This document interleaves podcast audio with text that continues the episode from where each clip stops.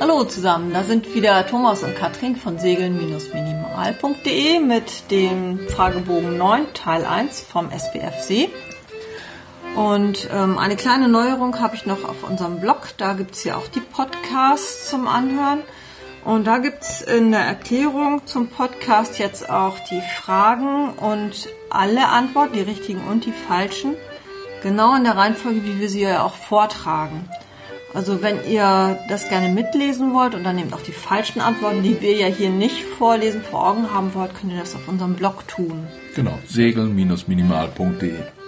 Genau. ja, und ähm, dann fangen wir auch schon an mit der, also wir machen das wieder wie immer, ne? Einer liest vor, die Frage vor, gibt die Antwort und der andere gibt dann eine kurze Erklärung zu der Antwort. Ja, und das abwechselnd. Und das Abwechseln. Wir sind bei Fragebogen 9 Teil 1. Ich weiß gar nicht, ob du das schon gesagt hast. Ja. Ja. Gut. Und ich fange dann an mit der Frage 3. Wann ist ein Fahrzeug in Fahrt? Antwort. Wenn es weder vor Anker liegt, noch an Land festgemacht ist, noch auf Grund sitzt.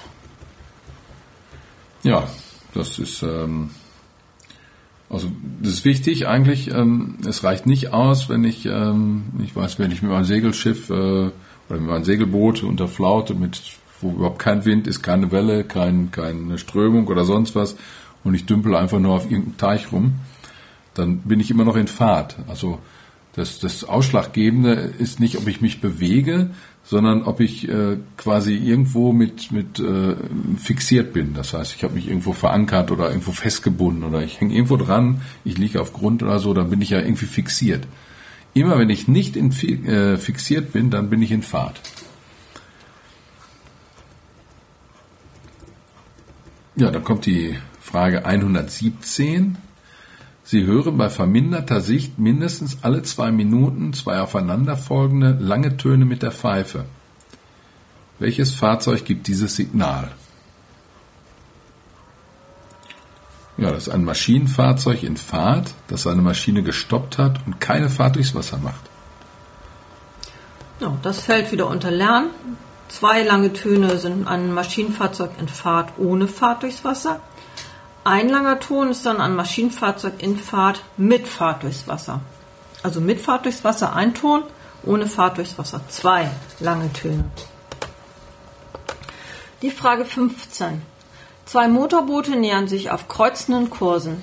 Es besteht die Gefahr eines Zusammenstoßes. Wer ist ausweichpflichtig?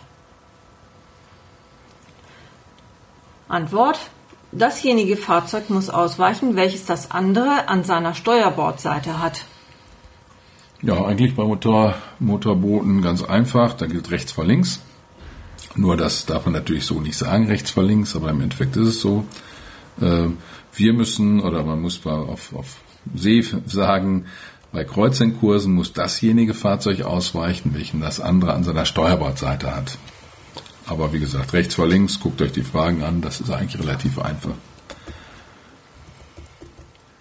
So, dann kommen wir zur Frage Nummer 27. Welche Bedeutung hat folgendes Tafelzeichen? Und dann haben wir ein Tafelzeichen, das ist äh, rechteckig, Grundfarbe rot mit in der Mitte einem weißen Balken. Und das ist äh, Verbot der Durchfahrt und Sperrung der Schifffahrt. Ja, das wieder mal wie im äh, Straßenverkehr. Da gibt es ein Schild, das sieht fast genauso aus und das ist nämlich das Verbot der Einfahrt. Das ist eben rund, rot, rund mit einem weißen Balken drauf. Kennt ihr wahrscheinlich. Und für sowohl im Straßenverkehr wie auch auf dem Wasser gilt, dass das für alle Fahrzeuge gilt. Und damit fallen dann auch schon die hier genannten falschen Antworten raus. Die schränken nämlich immer ähm, die, das ein, dass es nur für bestimmte Fahrzeuge gilt. Die Frage 38. Wie viel Ankerkette bzw. Leine soll man unter günstigen Verhältnissen beim Ankern an einem geschützten Ankerplatz ausstecken? Antwort. Mindestens die dreifache Wassertiefe bei Kette oder die fünffache bei Leine.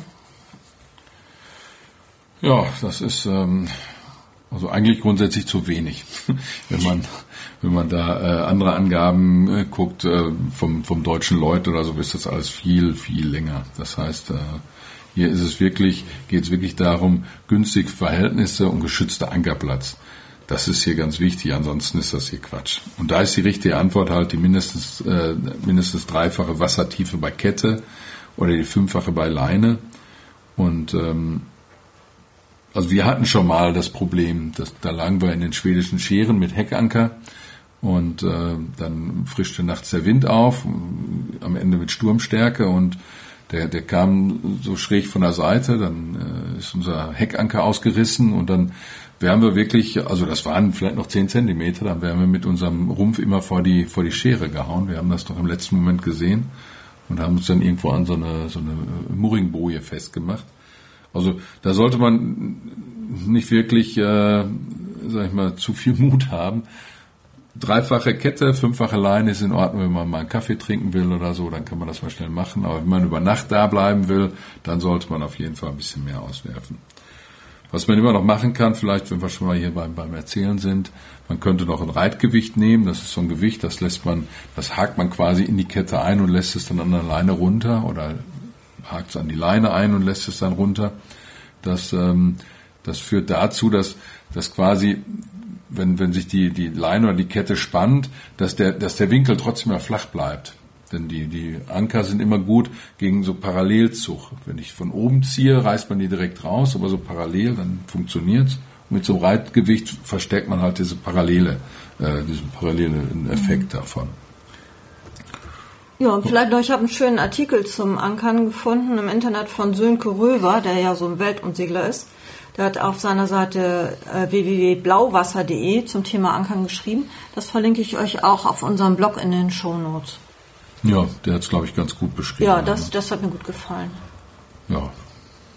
Okay. Also so viel dazu. Dann sind wir bei der Frage 195. Welche Bedeutung hat folgende Tonne? Und da sehen wir quasi eine grüne Tonne mit, äh, mit einem spitzen Topzeichen. Äh, und in der Mitte hat die grüne Tonne so eine rote Banderole. Das heißt, die ist oben grün, unten grün, in der Mitte rot und hat ein spitzes Topzeichen. Und die richtige Antwort dafür ist, das ist die Steuerbordseite des durchgehenden Fahrwassers und die Backbordseite des abzweigenden oder einmündenden Fahrwassers.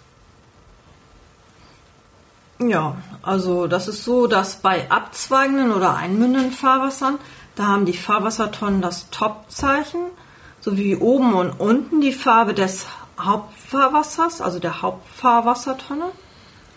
Und in der Mitte haben die Tonnen die Farbe des abzweigenden oder einmündenden Fahrwassers. Kann man sich also ganz einfach merken. Die untergeordnete Farbe ist das abzweigende oder einmündende Fahrwasser und die übergeordnete Farbe und das Topzeichen ist vom Hauptfahrwasser. Also bei unserem Bild ist es dann eben die Steuerbordseite des Hauptfahrwassers und die Backbordseite des abzweigenden oder einmündenden Fahrwassers, denn eben ähm, oben und unten ist die Tonne grün, also Steuerbord und in der Mitte rot Backbordseite des abzweigenden Oh, die Frage 43. Was ist zu unternehmen, wenn Treibstoff oder Öl in die Bilge gelangt? Antwort. Mit Lappen aufnehmen und umweltgerecht entsorgen. Ja, also das, äh, das ist auch ein recht wichtiger Punkt, finde ich. Also Öl sollte nicht ins Wasser gelangen, das kennen wir. Irgendwie ein Tropfen, 10.000 Liter Wasser verseucht oder so, das kennen wir ja alle schon. Und ähm, Deswegen ist es ganz wichtig, dass man da aufpasst. Und da gibt es so, so äh, Ölabscheidelappen, die, die kann man da reinlegen und die, die, ähm, die, die nehmen dann das Öl auf und nicht das Wasser. Ne? Also die, die nehmen dann diesen Ölfilm, der oben drüber schwimmt, nehmen die auf. Die kriegt man in jedem Zubehörladen. Sollte man sich auf jeden Fall zulegen, wenn man einen Innenbordmotor hat. Und, äh, und die dann ins Schiff legen. Und wichtig ist aber grundsätzlich, wenn man Öl in der Bilge hat, klar, es kann mal ein Tropfen irgendwo runtertropfen, das ist jetzt, äh, das passiert. Ne? Aber wenn man wirklich ein bisschen mehr Öl in der Bilge hat, dann sucht den Grund und, und stellt den Grund ab. Wir haben schon einmal in Heiligenhafen war das, da haben wir das mal miterlebt, da war ein Feuerwehr-Großeinsatz, weil da irgendjemand eine automatische Bilgenpumpe hatte. Und, äh, Und der hatte offensichtlich viel Öl in der Bilge und dann äh, war der halbe Hafen verseucht und die haben dann alles abgesperrt und, und abgepumpt und was weiß ich was und das wird dann teuer. Das heißt, wenn Schaden da ist, nicht immer nur nachgeben und, mein Gott, das Öl in der Bilge lassen, sondern dann wirklich den Fehler suchen und äh, den Fehler auch beheben. Ja, jetzt sind wir bei der Frage 48. Welche Anlegeseite ist mit rechtsdrehendem Propeller empfehlenswert und warum? Das ist die Backbordseite. Der Radeffekt zieht das Fahrzeug an die Pier. Ja, den Radeffekt, den kann man sich so vorstellen, dass der Propeller wie ein Rad auf dem Grund läuft und das Heck dabei mitnimmt und versetzt. Also der Radeffekt, der wirkt am meisten bei Rückwärtsfahrt. Vorwärts merkt man den gar nicht so. Und beim Anlegen zieht er das Heck beim Aufstoppen an die Pier. Also ist so, man fährt ja so dicht an die Pier ran und dann stoppt man auf und dann wie so Magic macht das Boot dann so einen kleinen Satz, wupp, an die Pier ran und dann steht man. Das ist eigentlich total schöner Effekt. Ne? Ja. Gut, dass du das ja. und, ähm, ja, also ein rechtsdrehender Propeller dreht dann beim Aufstoppen links rum, gegen den Uhrzeigersinn. Und wenn man sich dann den Propeller als Rad vorstellt, der das eben über den Meeresgrund rollt, dann rollt das Rad nach links, also nach Backbord und zieht das Boot dann halt links rüber. Ja, und den Effekt, den sollte man echt nicht unterschätzen. Also bei vielen Booten geht das tatsächlich gegen die Drehrichtung des Propellers schwierig, längsseits anzulegen. Und ähm, üben hilft da. Ne? Also wir, ja. wir haben früher mit der Argo zumindest echt viel geübt, ne? haben dann auch oft ähm, zu hören gekriegt, kann man euch irgendwie helfen. Ne? Genau. Ja. Aber das macht auch Spaß. Also ich weiß gar nicht, warum so die Leute so wenig üben. Also mal so ein schickes Manöver mit vielen Leinen und so. Und also für den Ernstfall, wenn wirklich mal so richtig es kachelt im Hafen, ne, dann hat man das schon mal bei gutem Wetter ausprobiert und fühlt sich dann sicherer. Ja, ja das wird auch in der, in der praktischen Prüfung gleich. Das Aufstoppen macht man da ja. Und wenn man gerade fährt und stoppt auf, dann sieht man auf einmal den Radeffekt, äh, den, das, den ja. das Boot hat. Ne? Und dann steht man auf einmal quer da. Das heißt, da müsst ihr ein bisschen aufpassen, dass ihr das schon so ein bisschen Vorhalten. vorhaltet beim, beim Aufstoppen. Ja. Die Frage 50. Wodurch wird bei einem Fahrzeug mit Außenbordmotor und ohne Ruderanlage die Ruderwirkung erzielt? Antwort. Durch Schraubenstrom und Richtung des Propellers. Ja, da ist ja dann so, so ein kleines Schlauchboot oder so ein kleines äh, Festrumpfboot oder sowas. Das sind ja diese kleinen Dinger mit dem Außenborder. Die haben halt äh, hinten den Außenborder mit Pinne, den bewegt man. Und je nachdem, in welche Richtung man den dreht, dann, dann ist halt dieser, dieser, äh, dieser, äh, das Schraubwasser, sag ich mal, das geht dann halt zur Seite und drückt dann das Boot auch zur Seite. Also das ist, äh, ja, das ist relativ einfach, würde ich sagen. Hm. Und ja, wir haben gerade so mit unserem Außenborder vielleicht nochmal wieder eine kleine Geschichte. Also wenn ihr so ein, so ein größeres Motor, äh, so ein größeres Boot kauft und macht einen Außenborder dran, dann seht zu, dass ihr da einen Schubpropeller dran habt. Ähm, also nochmal, wir haben im Mini ne, 6,50 Meter lang, 3 Meter weit. Wiegt aber immer eine Tonne, ne? mit uns beiden ein bisschen Tonne. mehr, mit dem Ganzen, was wir da haben. Genau. Und ähm, wenn man da mit so einem ganz normalen Außenborder Gas gibt, dann, dann quält der ziemlich doll. Ne? Und dann gibt es so Schubpropeller und dann kriegt er auch mehr Kraft. Dann ist er nicht so schnell, aber mehr Kraft. Also wenn ihr einen neuen Außenborder kauft, denkt dran, Schubpropeller. genau. Und das ist dann eben der Anstellwinkel und der ist eben bei einer falschen Frage hier, kommt der mit vor, ne? Deswegen kam ich drauf. Ach so, okay. Alles klar. Ja, dann haben wir die Frage Nummer 78. Welche Sicherheitsmaßnahmen hat der Fahrzeugführer im Rahmen einer seiner seemännischen Sorgfaltspflicht vor Fahrantritt zum Schutze und für die Sicherheit der Person an Bord zu treffen?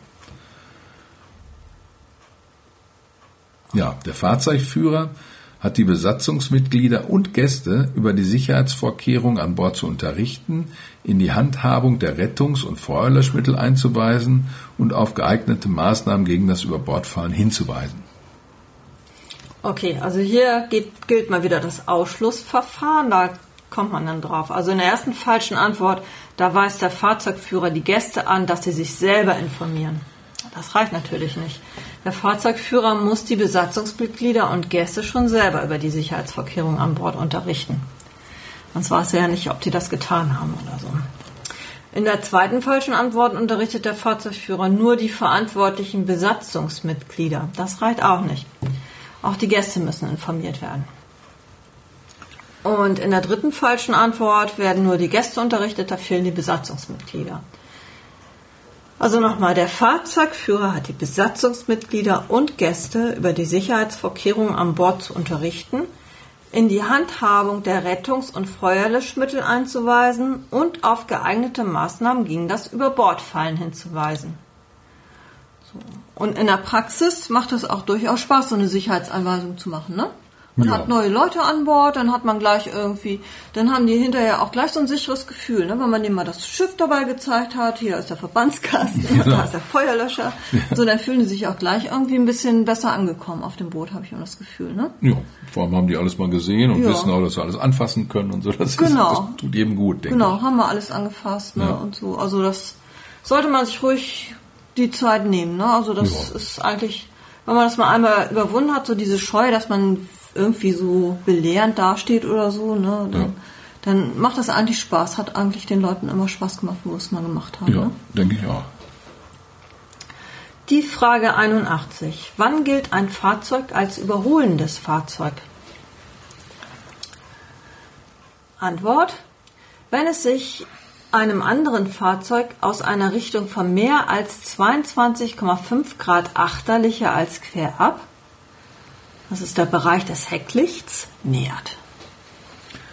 Ja, ein Überholer nähert sich halt von hinten. Also der, der kommt halt von, von hinten und ähm, ja, das Hecklicht ist halt, hat da einen schönen Sektor, dass man, äh, dass man das daran festmachen kann. Also tagsüber ist es natürlich ein bisschen schwierig, da muss man so ein bisschen Pi mal Auge, muss man sagen, okay, der kommt jetzt von hinten oder nicht.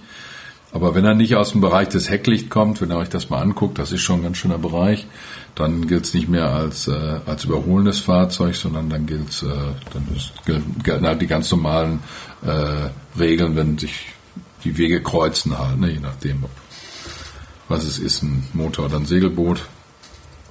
Und äh, wichtig ist dabei vielleicht noch, ähm, dass jedes Fahrzeug, das überholt, dem, dem überholenden, äh, dem Überholten ausweichen muss. Das heißt, wenn ich jetzt als äh, Segler irgendwie so ein, so, ein, so ein Motorbötchen, was ganz langsam fährt, wenn ich das überhole, dann muss ich ausweichen. Da kann ich mich auch nicht darauf berufen, dass ich ein Segler bin und immer Vorfahrt habe. Habe ich gar nicht, sondern wenn ich Überholer bin, muss ich allen ausweichen, die ich überhole. Das ist halt so.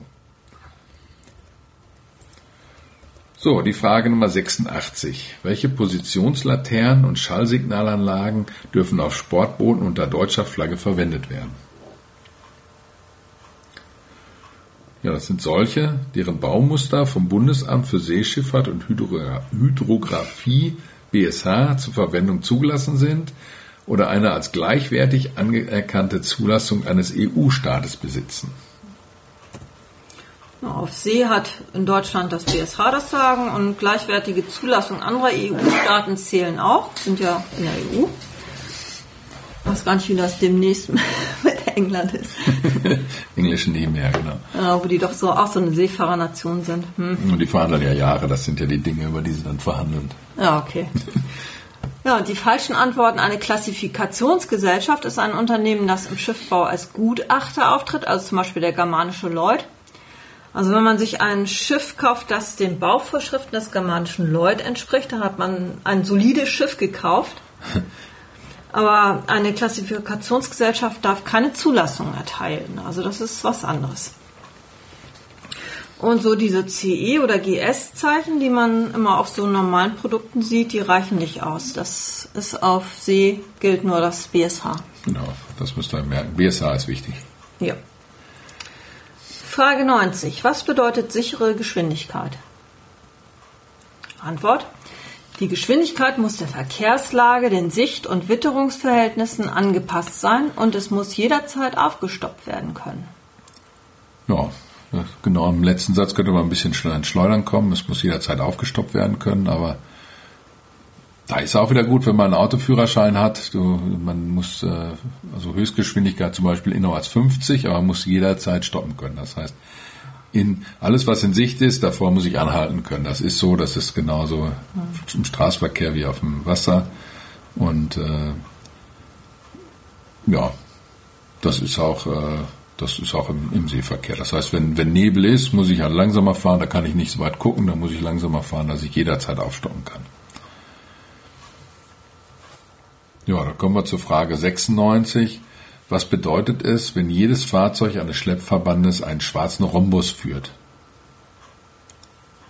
Ja, dass der Schleppverband von mehr als 200 Meter Länge ist. Das fällt wieder unter Lernen. Ein schwarzer Rhombus, sehr selten, also sehr großer Schleppverband.